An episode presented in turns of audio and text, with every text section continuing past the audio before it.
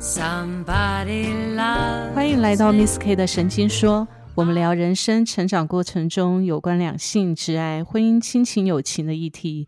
如果你喜欢我们聊的内容，请关注加分享。Hello，我是 Carrie，Hello，我是因为感冒，然后鼻音很重的狗头。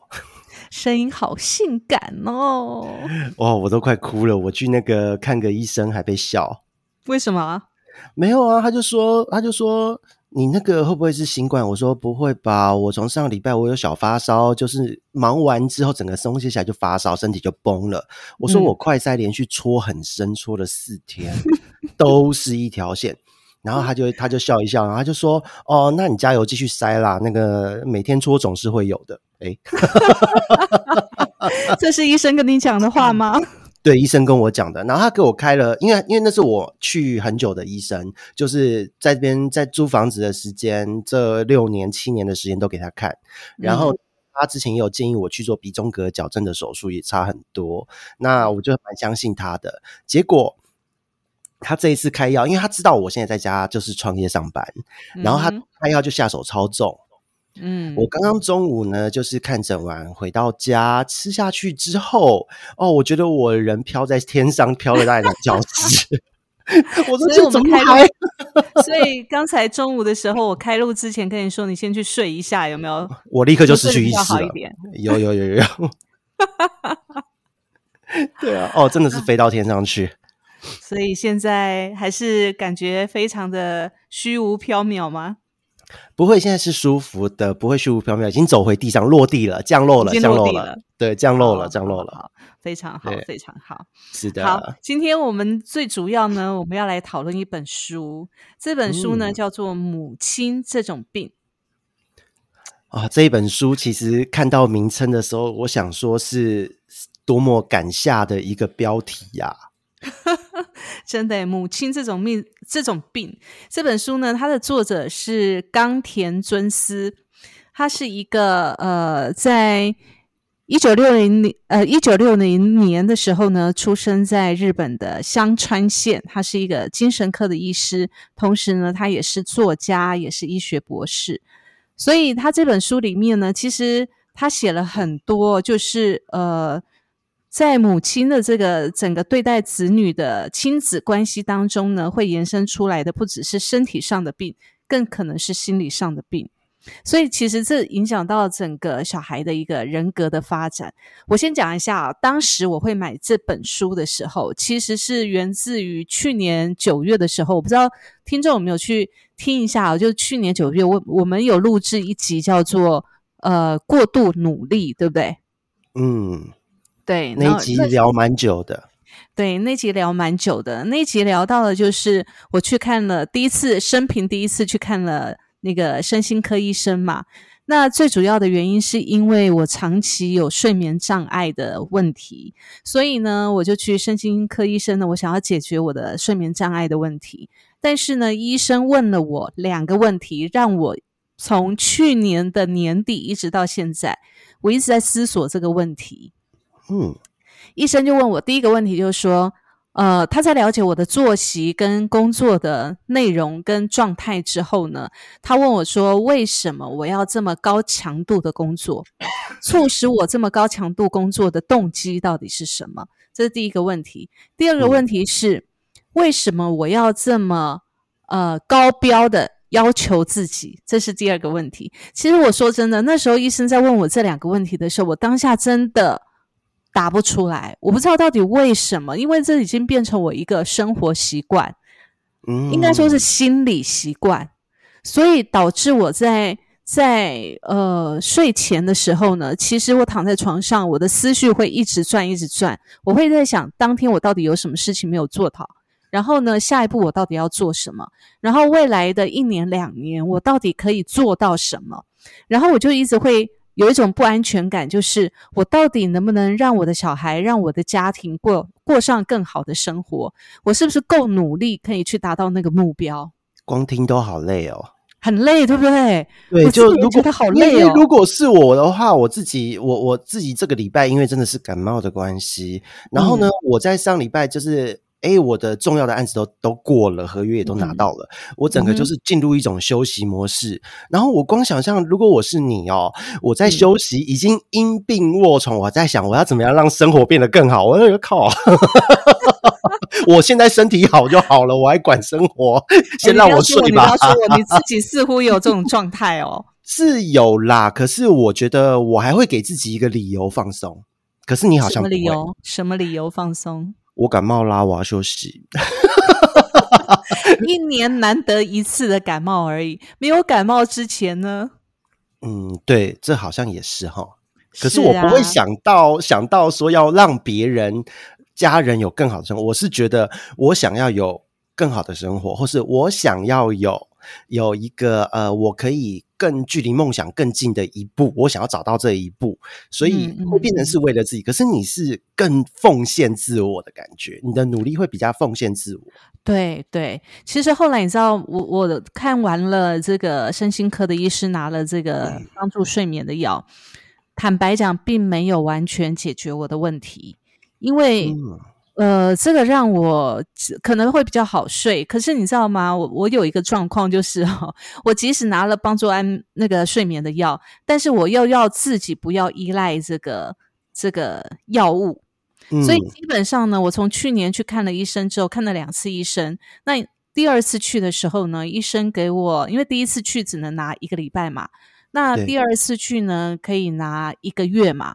那我那一个月呢，就吃了那个月的药，我吃了一年到今年。对，你知道我就是一个完全要求自己，呃，不能够依赖任何任何事物的一个人，就是连我的药物都不行哦。啊？连药物都不行哦？当然不行啊。哇，当然不行啊！当然，我觉得如说，如果你依赖了呃助眠药好了，他那他开的是帮助就是肌肉放松的那个药物嘛，我会害怕，如果我依赖了这个药物的话，我以后就没有办法独立自主的让我的身体能够自然的睡去。哦。可是，其实它的这个药物，它的逻辑其实比较像是在你当下，因为你不睡觉，生理会先受不了。它先让你这个时候让你好好放松，生理先修复好之后，再来慢慢的去慢慢减量，慢慢减量，让你的心理夺回生理的主导权。这种感觉，对，但是可是你一开始就拒绝的话，那也太累了。不只要跟自己的人生抗衡，决定抗衡，还要跟药物抗衡。人家是来帮你的，你把它抗掉。这真的很累啊！所以其实我在我在十几年前，我有很严重的甲状腺亢进。那那时候呢，我甲状腺亢进的时候，我去荣总确诊了。然后呃，医生我去看了大概一个多月的药，跟呃对一个多月而已。那后来呢，医生医生开给开给我的药，我也是都没有吃。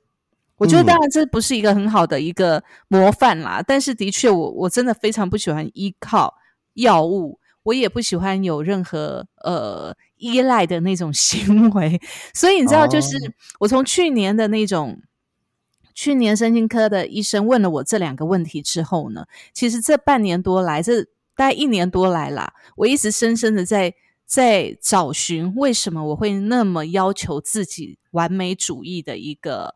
原因。后来在今年五月的时候呢，其实我就开始，因为母亲节嘛，所以我就写了一篇有关于我妈妈的一些文章。然后呢，我在叙述，在在回想我妈从我们小时候一直到长大的一些状况，我才发现，哇，原来我所有的这种对自我的要求跟这种高标的一个对待自己，都来自于我妈。哎。忽然间醒意识到了这件，醒悟到了这件事，这样。对对对，你知道吗？其实我们家小时候，我们家三个姐妹嘛，呃，三个是呃，我姐姐、我哥哥跟我三个。那我爸爸是公务人员。那我印象最深的一个一个一个画面，就是小时候呢，我们还很小的时候，大概五六岁。然后我们家三个小孩子，我妈是那个家庭主妇，然后每天呢，在每天下午六点，就我爸下班之前。因为我爸都很准时下班嘛，公务人员。他每天在下午，我爸我爸下班之前呢，一定会我妈一定会把家里打扫的非常的干净。然后我们三个小孩子放学回来呢，就是洗完澡，然后换上很干净的衣服，然后就让我们打扮的，就是就是干干净净、很可爱这样子。然后六点半，我爸一踏进家门，就马上有一桌热腾腾的饭。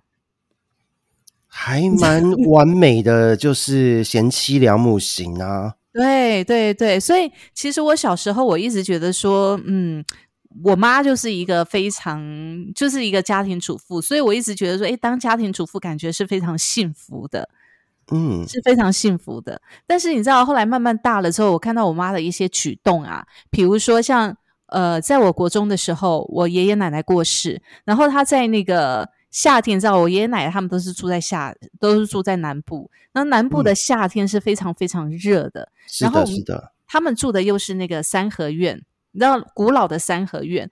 然后呢，对，然后在我们那个年代呢，其实呃，人死了之后，他的棺木是停在大厅里面，就家里的大厅。对。那我爸爸这边的，就比如说我，我有一个大伯，然后呢有。呃，两个姑姑，那基本上呢，我的大伯跟我的姑姑呢，基本上平日里面是没有在照顾我爷爷奶奶的，平常都是我们家在照顾嘛。所以你看哦，我们家我爸的公务人员的薪水，然后呢，我妈呢就是把他打了大概二十四个结吧。因为他又要买房子，又要投资，又要养我们家三个，养我们三个小孩。我们都是念私立学校，然后又学才艺，然后又要养公婆。你看那时候真的是他非常非常的的压力很大哎，压力很大。然后那我记得那我国中的那几年呢，我爷爷奶奶过世，是我妈一个人在南部的乡下去料理他们所有的后事。哇！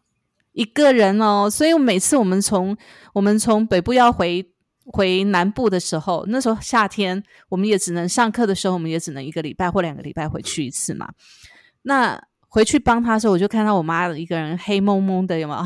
晒得很黑。南部乡下很毒啊，太阳很毒，然后晒得非常的黑。然后他就坐在那个我们那个三合院里面折莲花，感觉好累啊。对，然后你你想哦，一个女人在夏天，然后在南部，然后守着三合院，然后棺木停在大厅里面，嗯，然后她在外面折莲花，然后呢，我大伯还要回来跟她吵架，因为因为要争财产，跟你的妈妈吵架。对，因为他回来争财产嘛。OK。然后有一次，有一次刚好是我我们家回去回南部，然后刚好那那个礼拜我们回南部帮我妈。然后呢，刚好我大伯也来，然后就那时候我哥比较大了，我哥就看不下去，我哥就非常的生气，然后就跟我大伯就差点打起来这样子。嗯嗯嗯。对，那你想哦，一个女人在这样的一个环境。独自守着公婆的棺木，然后长达快一个月的时间，因为刚好那时候农历七月，人家那种乡下人农历七月也没有在出殡的。是的，是的，是的。对我真的觉得印象非常非常的深刻，所以我就在想，其实还有很多很多的事情嘛。我觉得包含了呃，我们家里发生的状况，包含了我我爸近几年来老年失智。嗯，然后对我妈拳打脚踢，然后对，然后怀疑我妈跟警卫有染，哇塞，疑心病非常的重。可是呢，我妈就是独自独自一个人照顾我爸，嗯，然后我哥又把我们家的财产全部都都做生意赔掉了嘛，啊，我爸一生的那个退休金啊，我们家投资的房产什么都没了。是是是，对，你看，就是就是整个的状态，让我们觉得他从我们小时候给我们一个这么完美的一个家庭状况，然后呢，从我们成长的过程当中，我看着我妈照顾我公婆，呃，他公婆就是我爷爷奶奶，然后他们过世的时候，一个人扛着这些所有的后事，然后面对家族的纷争，也是他一个人。然后一直在我们成长的过程当中，我姐跟我哥相继出了很大的事情，他也都一个人去面对。然后呢，再就是到了老年了，我爸失智了，他更一个人去看护，无敌呀！所以这太完美了，我妈。这样这样子的妈有这样的妈妈存在，那说我觉得，我觉得你的努力无形间好像有受到这些影响、欸，对，然后我妈就是跟我讲为了别，人而活、欸，对我妈就跟我讲一句话，因为我们全家，她觉得我姐跟我哥的状况，她已经不可指望了嘛，因为他们两个都要靠我妈照顾。那现在就是剩下我一个是比较正常，还可以自己养活自己，甚至有可能去让我们家过得更好嘛。所以我妈常从小呢就会跟我讲一句话，就说别人做得到的，我们也做得到。嗯我妈就是那种情绪非常完美，也不容易在别人面前示弱，甚至我记得在在我在我们在呃去年的时候，我们也录过一一集，就是怎么样说再见这件事嘛，就说的就是我爸跟我妈，我妈呢就是打电话来跟我讲说，她为了不让我们在她离开这个世界的时候哭得很难过。很难很伤心，所以呢，她改姓，哦。他，的信仰改掉了，他要呢，他改成他改成那个信上帝，他想要在他离开这个世界的时候，我们穿的漂漂亮亮的，还可以唱歌，开开心心的送他走。嗯，然后我就在想，为什么连你要离开这个世界的时候，你都要决定我们这么完美的情绪呢？对，好像这样想一想，就会变成这个是有一点负担了，对，情绪上的负担。对，因为为了要让他可以可以放心，所以我们不能太在他离开的哭这时候不能有情绪，让我们要表现的开心。可是明明我们一定会难过啊！对啊，他我觉得他的完美不只是要求自己，而是要求身边的人、子女也必须要某种程度的完美。对对。然后我妈就会一直告诉我说：“女人呢，你要有工作，你还要有家庭。你呢，虽然在外面工作辛苦了，可是回到家呢，这个家庭，呃，你就要你就要百分之百的完全照顾到。哇，我觉得这几句话会跟着你从小到大，就是一直绑着你耶。这几句话很像一种约束一样。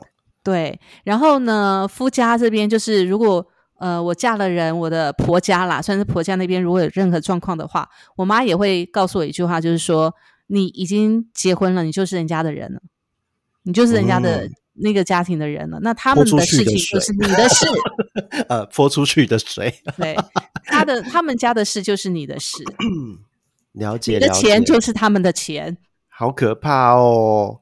对。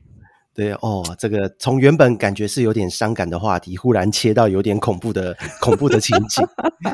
对，不过说真的啦，我真的是从去年看了这个身心科的医生之后，我开始去思索自己哦，为什么会这么的焦虑，嗯，跟呃要求自己要这么的这么的完美。其实有时候这种真的是不由自主的。我觉得从这本书里面，母亲这种病里面，我看出了很多自己的端倪。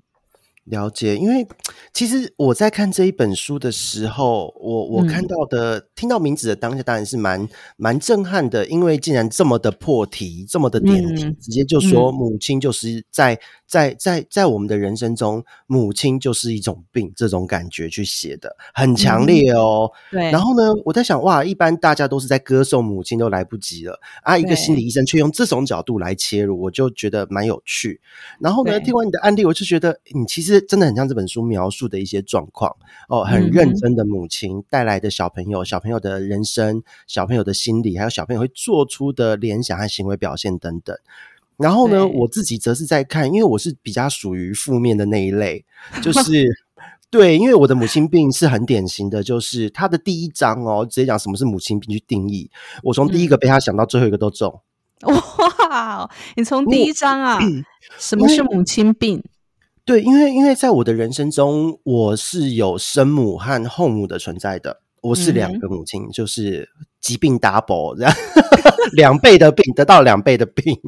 真的，对，那在过程中，我的人生过程中又经历过父母离异，就是离异后，然后我小时候父亲的虐待行为，然后。嗯后母也有一段时间对我有一种负面情绪的转嫁，因为她觉得她的她对她的丈夫的现况不满，然后呢，他不可能对他的儿子，就是我的两个哥哥发泄，就会转嫁到我身上。那我跟跟我的生母某种程度虽然有联系，但嗯。是也是真的，因为在大学的时候，他们跑路了。哦，后母跟我的父亲跑路了，欠钱的嗯。关系，然后我才跟我的生母重新的居住上。那嗯。在这个中间的过程，就会变成我要跟我的生母重新的去交集、去认识、去弥补。你看，从三嗯。岁到二十岁这一段时间的缺憾，哇，对，所以这一切我就看哇，在这个过程中，我被人家当皮球踢来踢去的童年，不被嗯被抛弃的感受，所有的一切，这一本书都帮我下了很好的解说。我觉得它根本就是我的我的一个很很很很很很根本就是在讲我的人生的这种感觉。因为嗯有一句话嘛，就是说，呃成年的人其实是用一生在疗愈你的童年。对对，我觉得我现在做的事也是，所以所以你在这本书里面，你看到了哪些自己啊？从一开始，比方说啊，在所谓的自我否定，然后会扮演乖宝宝，然后呢，孝顺的孩子容易受到操控与支配。因为我以前就是人家都会问我，为什么你要你要拿钱给你爸？为什么你要那么嗯听他话？为什么你要被他打？因为我的世界就只有这一些人啊。当哦时的所以你不得不顺从。对，当我不孝顺、不顺从的时候，我要对抗的不是只有父亲、母亲，对一个小孩子来讲，要对抗的是整个世界。因为你在当时的状态，你的世界就这么大，嗯所以这个是很可怕的事情。然后再来就是会伤害自己，曾经有自杀经验有，然后呢，对于感情的饥渴，然后呢，就是会怕失去，会追求完美，会想要获得肯定而努力，然后呢，会缺乏安全感，会有、嗯会有各式各样的一些呃不好的那种那种情绪产生，都会有。对，嗯所以我就觉得哇，大概唯一比较好，只有说具有普世的爱和创造的能力。普世的爱，对，就都被你们讲到，都已经很那个了。很超然的爱。对对对，所以，因为而且在感情中，甚至还会用付出、包容来认为这是一种爱。因为过去我也这么对待我的家人。嗯，对，你知道，其实，在你刚才讲的这个第一个章节里面啊，讲到很多，就是你要扮演乖宝宝，然后你会伤害自己嘛。其实，在这个章节里面呢，最主要他讲到的就是说，其实有母亲这种病的人呢，会对母亲的爱怀有执着心。他其实这边所说的母亲的爱，不只是母亲妈妈这个角色而已，而是对父母的爱。怀有执着心，那这个执着心呢？如果在你的童年里面，你获得的爱不够多，你知道小孩子，如果你不够关心他，其实他就会一直索爱嘛。对，那在索爱的过程当中呢，其实像你的生母，呃，像你的后母跟你爸爸那时候在跟你相处的时候，其实他们是用条件把你框住，对不对是的，有条件的爱。对，有条件的爱会告诉你说你要怎么样的表现才能够获得他们的肯定、跟爱、跟关心。所以你久而久之呢，你就会养成了一种，就是你要获得他们的爱，你必须要先获得他们的肯定，然后你必须要先扮演他们想要的角色。对，所以就乖宝变成好像宝，对，就变一辈子。从小你就是从小到大，我我是真的花了很多努力，真的是到了大学，离开了这整个环境，离开环境哦，才发嗯现世界这么大，我不用再为了谁而演这出戏。嗯，所以他这边里面就写到说，得不到父母认同的人会觉得自己是废人，不知不觉中呢会自我否定，然后为了惩罚这样的自己，就会自残。对，真的你当时真的有这样的心情啊？有还做了嘞。你还付诸行动就对了。对，然后只只是那个那个时候得到的也不是什么父母亲欢迎你，或是或是好险有把你拉回来那种感觉，得到的反而是另外一个层次的否定。你是一个造成我们问题的人。哦，对，因为他在这书里面，他就讲到，因为他每一个章节里面啊，每提出一种心理状态，他就会提出很多个实际的案例。就是作者呢，冈田尊师，他他自己本身在从事心理咨商的时候，他所辅导的一些实际的案例，他就谈到，就是说，其实呃，在他的案例里面，在书里面讲的哈，就是类似你这样子的，其实有一个案例，他想要获得。呃，妈妈的肯定，但是他一直的付出其实没有得到妈妈的肯定嘛，所以导致他对外就产生了一些很呃自我自我否定的行为，比如说他的可能外面有一些人的引诱不好的行为，他就跟着去了。那一直到最后呢，他被这个呃外面的这个不好的不良的这些人呢强暴，嗯，那这时候他应该要获得一个安慰肯定嘛，所以当他。回来跟他妈妈讲的时候，他妈妈竟然是骂他说是狐狸精，对，就是一模一样的状态。天哪！那那时候，当当你被你爸爸骂的时候，当你做了自残的行为的时候，就是其实当下的心情，就是我这样讲好了，没有心情，没有情绪了，已经没有情绪了，就是你连哭都哭不出来的程度那种。哭到眼泪都干裂，你知道你哭你那还没有，反正就是这，就是你不会再得到父母的爱这种感觉，所以也因为这样子，这一些事情持续的发，还不是只有一次哦，持续的发生，所以我现在跟我父亲的关系仍然是不可能修复状态啊。嗯，跟我的后母，后母其实是有跟我联系，跟我跟我道歉他以前的行为，可是说真的，有些即使对方当事人。道歉。那嗯，我的我我我回想起当下，我现在可以没有情绪，我觉得也是我最大的一个让步和放下了。其他的，你说要修复到多好，或重新再去面对，好像什么事都没发生过一样，重修就好，好难哦，真的好难。嗯，我不是的确。对对对，所以我觉得我也不是个圣人，因为我觉得我还是有人的情绪伤痕，我我是要用一辈子去修复的，而不是一句对不起就能了事的。当然，因为其实他这本书里面也提到，就是说，其实母亲的这种呃养育小孩的方式哦，它基本上会影响小孩子一辈子的人格发展，那同时呢，也会发展出人跟人之间的依附关系。嗯，所以其实像我，就我觉得，其实从你身上，我们可以很明显的看到，就是你小时候可能其实呃，你想要符合别人，就是你爸爸妈妈，不管这个这个妈妈就是所谓的后母啦，哈，是的，你想要，符合他们的呃肯定跟跟关爱，所以你要符合他们想要的一个形象，但是在你没有办法得到的时候呢，其实你内在对自己是否定，而且挫折感非常的大。那当你做了。呃，伤害自己的行为之后，你得到的一个回馈又是觉得好像你做这些都是无意义的，反而也不会引起他们的关心，反而是引起他们的愤怒，所以你也会觉得说，你这些情绪也都是多余的。对，那既然什么都是多余，那我这整个人对于你们那样都是多余，那你为什么还要还要把我放在家里？嗯嗯嗯。嗯，对，就是会有一连串这样子的负面，所以这整本书他写的，我觉得哇靠，根本就我吧。然后那个，对，然后你看他像他接下来讲到的章节，有一些让人活得痛苦，母亲病让人活得痛苦，因为是心理上，然后依附的依附关系的成型塑造，跟母亲跟父母也有很大的关系。嗯，对，那这一点当然我们前面也有讲讲过，录过一些集数是关于依恋型人格嘛。对对对对对，那这一块也是让我觉得咦，好可怕哦！就是也是有点有被点到一些。对，其实你知道，我那我当时啊买了这本书之后，我是不是隔天就告诉告诉你说，这本书我一个晚上就看完了。然后我在这里面也看到了很多自己的内在。对，我觉得这一本书是真的，我觉得可以说是蛮经典的，因为你可以反复的一直看，你一直去看，一直思索自己的嗯嗯嗯经历，还有现在的。自己为什么会是这样的自己？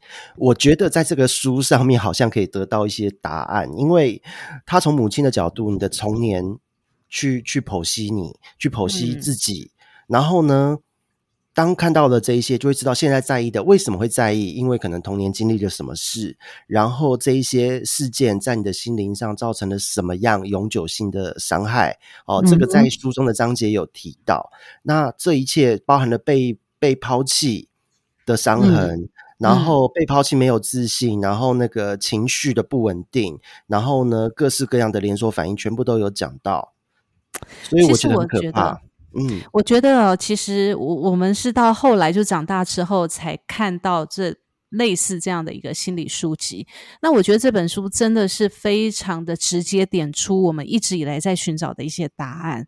那同时也给我们很多当头棒喝，就是其实有时候我们会心里面有很多的呃迷思，比如说像像我去去身心科医生问我的这两个问题，说真的，如果如果你真的。直接这样问我，我真的当下我真的还不知道自己到底为什么要呈现这样的一个高完美的一个标准，在我的人格上面。那坦白说，你这样的一个人格，其实我不仅自己觉得痛苦，我身边的人也会觉得压力很大。所以你知道，其实跟我一起工作的人啊，从从我的上司一直到我的同事，一直到我的我所带的员工，其实他们。其实都不敢讲，但是呢，有一次我的我有两个上司，我在这一路以来有两个上司跟我讲过。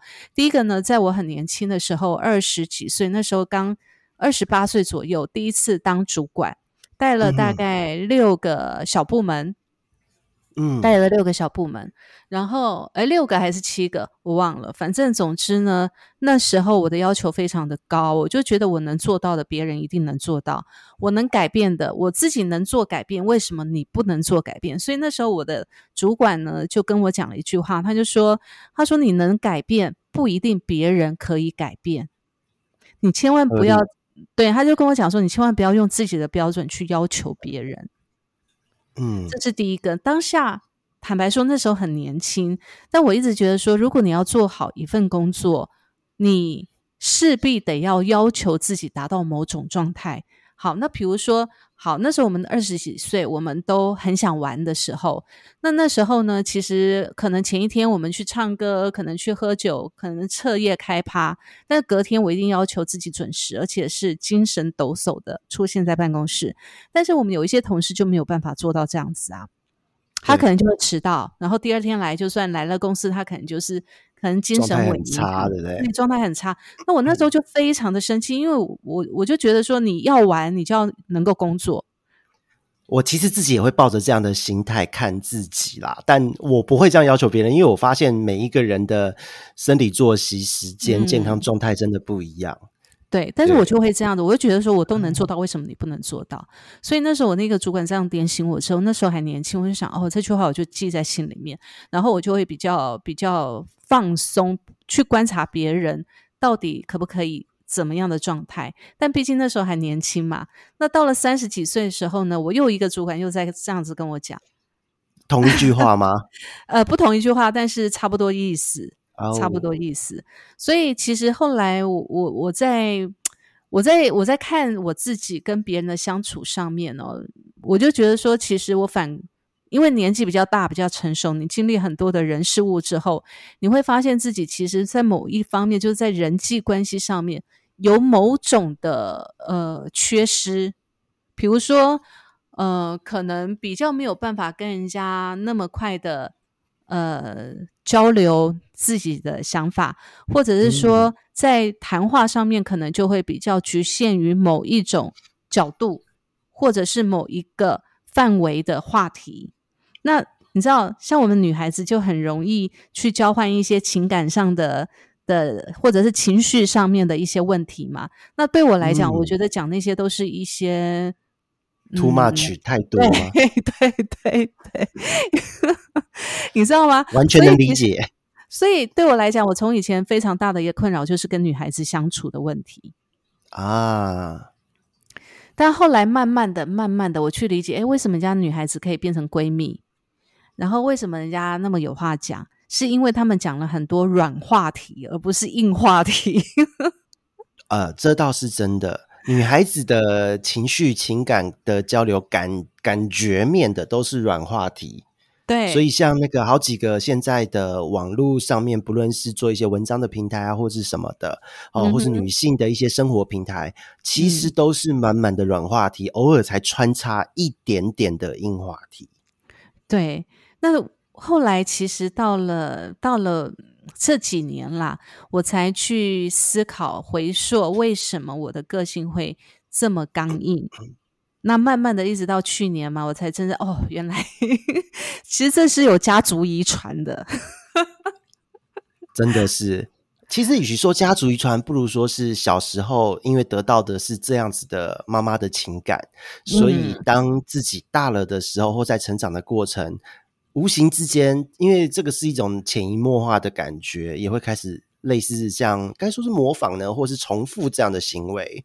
啊，对。对。对对对，所以这一个部分其实就是在我的我自己的成长过程中，我是蛮努力在甩开这样子的阴影在，嗯，因为因为我自己就是一直记得我被这样对待过，我我以后不要这样对待别人，从小就一直这样，所以就是当看到这一本书上写到有普世的爱这一句话的时候，我就真的觉得好好有感哦。为什么会对这一个普世的爱，你会觉得是自己的写照？因为说真的，我会给很多人很多的错误，很多奇怪的人事物，会有很很大的包容力。就像我朋友或是工作的同事也会跟我讲啊，他说：“哎，你这个为什么你你都不会想说，那对那一些？”糟蹋你，或是在工作上弄你的人，或是你遇到的不好的人事物，都都都可以这么的淡然处之。我说，因为那是他们的人生，他们当下的选择，他们花了那么大力气弄我，我我我，如果要弄回去，我不是要花更大的力气吗？我都敢弄你，代表我会防你嘛？那我干嘛要那么累？我过好不就好了？这个就是我们上一集在讲的，有仇必报的时候，有没有？我们两个是截然不同的一个观点。你意思觉得说，我干嘛还花那个力气去报仇？你把自己做好就好了，然后远离这些人就好了，或者是你设下你自己觉得觉得呃可以防范的一个一个关卡就好了。那我就非常不不能理解你这个状况，你知道吗？对，可是说你为什么真的就是你这样身心才愉快啊？对啊，可是问题就在于说，其实就对于说这整个的世界，其实因为如果我今天我连这整个世界、整个的人性我都不愿意相信的话，那我还能相信什么？因为你看，如果说要有一个正常心态、正常喜怒哀乐、仇恨值的人来讲，诶，你你你有父母亲，你有家庭最后的归属，但我长这么大，我是从来没有人跟我说过，如果你发生什么事情，随时回家。没有哦，反而是想把我踢出去哦。嗯嗯嗯。所以，如果我我找不到任何一个东西让自己作为一个相信的依据，嗯哼，那我要依靠什么东西作为自己的生存的信念呢？嗯。所以从以前开始，就对于很多的人事物，就是哦，没关系，算了了，还有他的苦衷吧。我因为自己也很苦，所以你可以理解他人的苦，然后就不会觉得他现在的伤害。是真的那么的恶质，所以有一段时间真的是很愚蠢的，就是被人挖了不少洞。对，但后来就是自己慢慢也找到平衡点。对于呃这种普世的爱，还是会保持着，但是呃，就期许自己能够更好的保护自己，这样子也会做一些对策啦。所以你知道，这就是我们两个不同，然后以及呃，我们一直在跟你讲的，就是我们一直就会觉得说，你在你自己的身上似乎有一层保护膜，在对这个对跟外界接触的时候，你一直有一层保护膜。然后其实我我我们一直觉得说，其实你在碰到很多事情的时候，比如说以前在公司，你遇到了很多的挑战，或者是刁难，或者是谩骂，你都会很快的去。当做好像嗯很释然，但是我就觉得你这股释然好像是好像是哪里怪怪的，对，哪里怪怪的，对，其实就是这一件事啊，因为这个东西也许是他他对方的生活生存等等所需的，那那我今天我都已经被刁难被弄了，也许对人家来讲。他们觉得很爽，但是对我来讲，我当下是不舒服。可是想一想，也就觉得，我如果再持续在意这件事，那才是真的往心里去。嗯，我干嘛要虐待我自己？所以就放下了。那这一层可能会让人觉得我的处理好像很有距离感，可是觉得好像快出家了。但是说真的，这个真的是来自于就是从小真的会有这种不是爱，因为你会相信这这这个人还是会有好人的，总是会有好人的。所以我觉得这也是在你从小的环境里面，你养成的一种信仰吧。对，因为有很多人其实，在这样的状况，他会去寻求宗教，会什么的。但我本身对于宗教或是这种心灵寄托，我其实并没有那么强的信赖感。我比较信赖的是我自己，因为反求诸己，我能够活着，能够呼吸，是因为我过去在被家人抛弃、被虐待的时候，我很我我撑了过去。嗯哼，所以我相信的是我自己。那既然我相信我自己，那这些人要针对我要干嘛？大不了我离开啊！但是我不会因此往心里去，因为我最相信的就是我自己了，能依靠的也是我自己了。如果今天连我自己我都要因为这些人不好的对待，我来否定这一切，我来抱着怨恨活下去，那我是在虐待的是我自己的整个世界。所以你用这样的方式去让自己在现实环环境当中，你可以过得比较好，应该是说比较能够快速的恢复到自己所谓的正轨，因为我还是在寻求心灵上的平静。嗯，对。可是我觉得，我觉得这些这些所有，就是现在我们所讲的，你你解读自己的心态的这些状况。事实上，我觉得是在呃长大了以后，一直到现在最近这几年，你才有意识到自己的状况是这样子吗？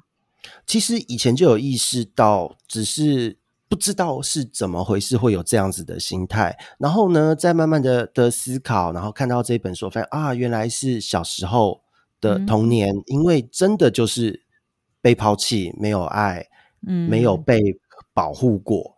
所以你能做的就是给自己一个自己的安全范围，嗯哼，安全距离跟危险的安全距离。那这一个距离可以就是自己的一个世界。所以所谓的普世的爱，我觉得在这一点在形容我，你是相信着这个世界还是会有好人的，是相信着苦日子过后还是会有好事发生的。所以自然而然，现在的苦日子，现在不好的人事物就不是那么的不好了。所以，其实我觉得很幸运的，就是你用这种方式去让自己的心理平衡。如果你是用另外一种暴力行为去让自己心理平衡的话，那就真的很惨了。好险，你那时候自残的时候，你被你爸的骂骂声骂醒了，应该也算是好事吧？要不然，就是被骂完后就觉得，嗯，这个人以后不会是我爸，这种感觉。对，然后你也觉得，嗯，做这种事情好像也跟也得不到你想要的，所以也算了。对，就你没有任何的事情会得到自己想要的，你没有任何的动作就是可以让他们接受你这个人。那你也知道，这个世界上从小就我从小就知道，这世界上没有人会无偿的对另外一个人好。嗯，你想哦，如果我们现在社会上有很多习惯自残的人，其实我在国中的时候，我们同学也有这样的状况，他就是。后来，我现在回想了，就是我那个同学，他手上常常会有自己拿刀子，你知道吗？自己割的大痕小痕的，这样大伤小伤的。后来我了解了这个同学的家里状况，就是他爸爸妈妈是很有钱的商人，就是经商非常成功。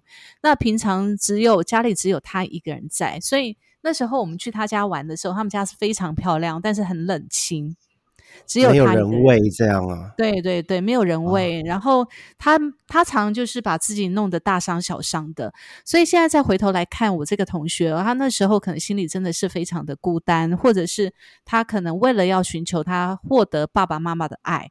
的关注，所以他去做这些事。那你知道，我觉得跟你不太一样，就是说，他可能做了这些事之后，他会获得同才之间的关心，甚至也获得老师的关心，或者又获得了他爸爸妈妈的关心，以至于他一直重复的做这些事，嗯，就会上瘾。对我这边则是完全没有，因为做了也没用，没有做也没用，所以保险没有用。对，就是保险也没有，一切都没有。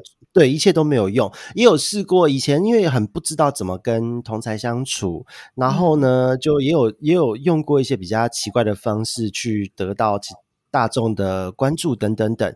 但是那些都是一个社交苦手的状态的自己。当年纪大了，自己发现自己的。好与不好，自己的个性之后，其实有慢慢的就是社会化了起来。那当社会化了之后，也一直不断的去探索自我的内在，我觉得是真的有有有蛮多的帮助啦。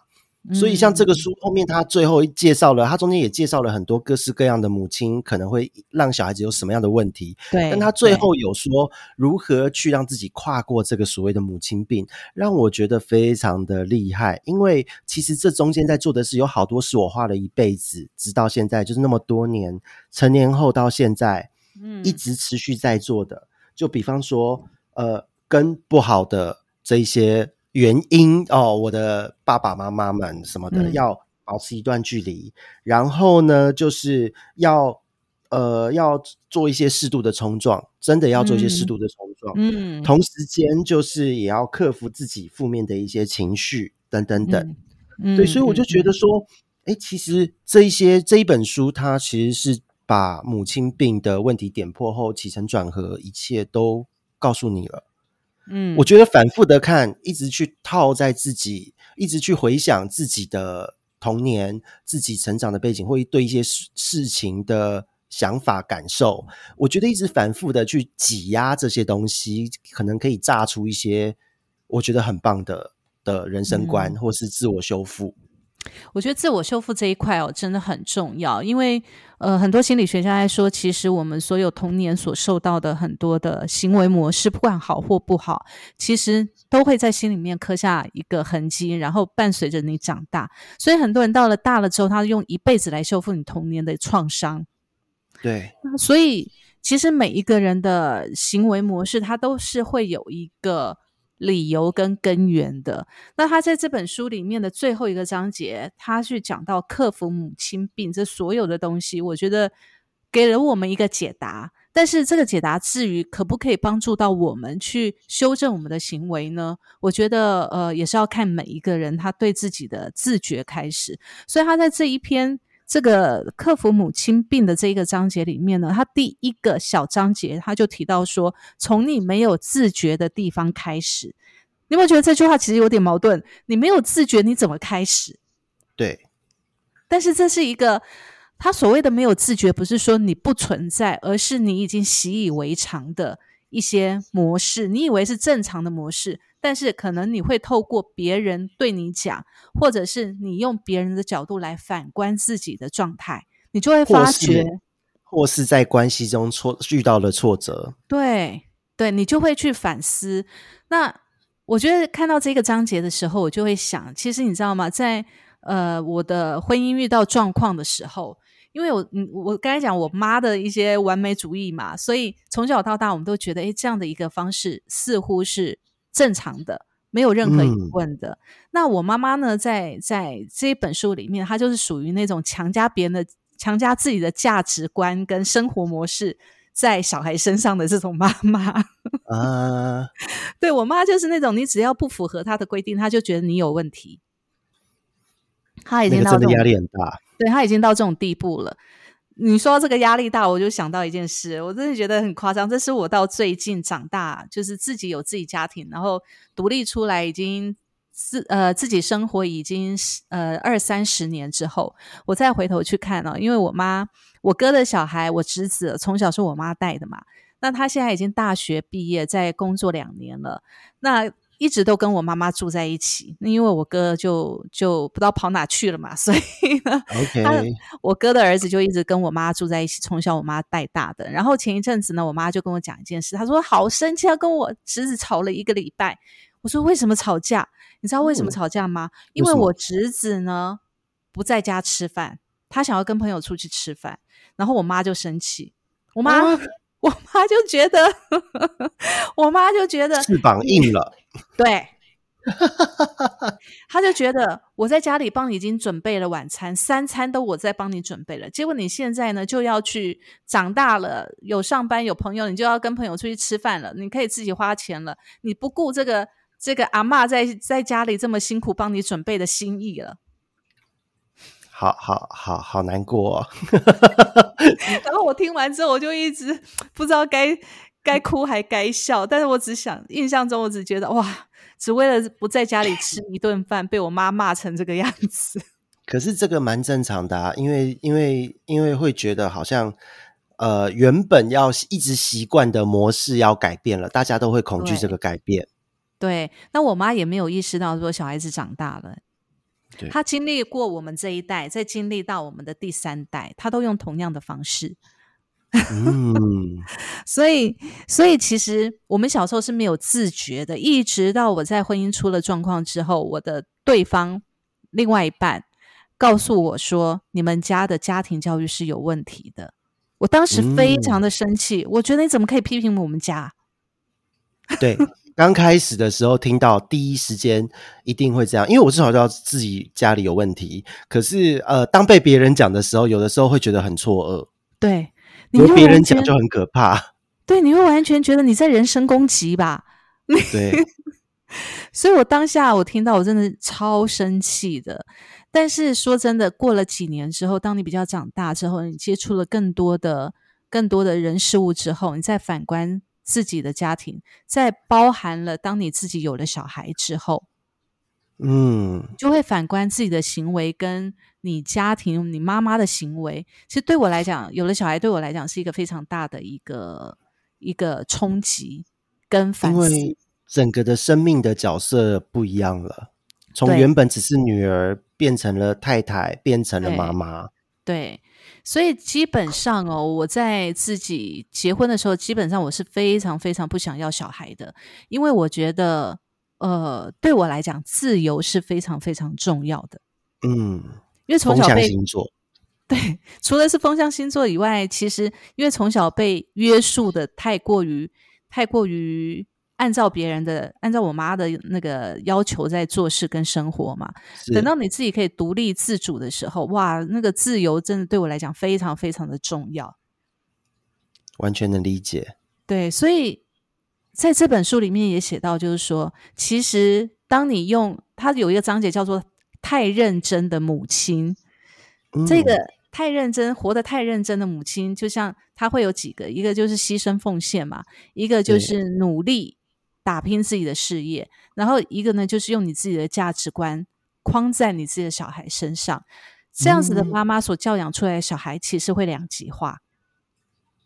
因为框架如果框的好，还不会那个那个那个出乱子；框不好，就嗯，对，就会反差非常大。要么就是非常的乖压抑，要么就非常的放飞自我，对，就会变成这个样子。所以其实我觉得他在这本书的后面呢，第一个。修复母亲的这种病的这个章节里面的第一个小节，我觉得讲的很非常好，就是从没有自觉的地方开始吧。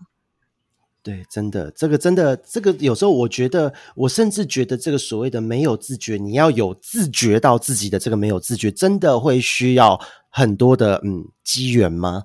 可能会有贵人，或是人生的过程，你碰到了一点铁板，你有意识到的时候，你觉察到了这件事情后面的改变，后面一连串心理的变化，你可能开始去探索这个为什么的时候，这一件事情或这一本书才会对你有帮助。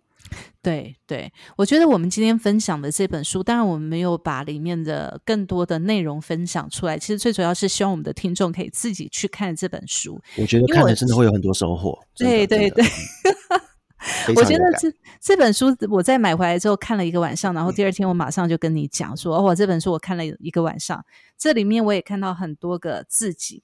其实我觉得每一个人哦，他的人格的成长其实不单一人格。”有时候是自己察觉得到，有时候是在你的某些小行为里面，你可能在去醒思的时候，或者深入观察的时候，你才发现哦，原来我自己是这样的一个想法。对，所以，所以我就有时候觉得，就是冥想真的很不错，沉思思考真的很不错，因为没有人会批判你，只有面对自己。所以用这个时候好好看看自己所有有意识到，或是你习以为常的正常。也许会有不同的想法，对对，所以我非常推荐我们的听众朋友去看这本书《母亲这种病》，作者是冈田尊司。嗯，对我觉得这本书真的非常的呃直击到我们的要害。对，这真的是很有感，而且在我们这种七年级生，现然后八年级生到现在九年级生，两千年后出生都满二十岁了，嗯嗯，对不对？嗯你看看现在这一些人，大家就是真的。每一个人的家庭，每一个时代的当下有不同的家庭组成，或是当时的经济状况造就了不同的家庭结构。我觉得不可能每个人的家庭都是完美的。那嗯很多人也是成了爸爸妈妈才在学习。那在这个过程，可能也无意间对自己的小朋友或是什么造成了什么样的影响，好或坏，没有人知道。可是嗯不论如何，我觉得就算是爸爸妈妈自己看，或者是说小朋友大了你自己看这本书，我觉得都是不一样的感受。对对，因为其实啊人不可能完美啦，没有完美的人，对，没有完美的人，但是我们尽可能尽可能的让自己可以去克服内心的很多的呃恐惧也好，或者是更了解自己也好，我觉得每一个人都他有他独特的个性跟人格，我觉得这才是这个世界很好玩的地方。所以，其实我们看这种心理上面的书籍呢，不是说要把每个人都修到好像完人一样，没有这个，没有这个这个目的。最主要是让自己可以过得更开心，更了解自己。这个就是我们呃看这些书的一个原因，也是最棒的一个原因。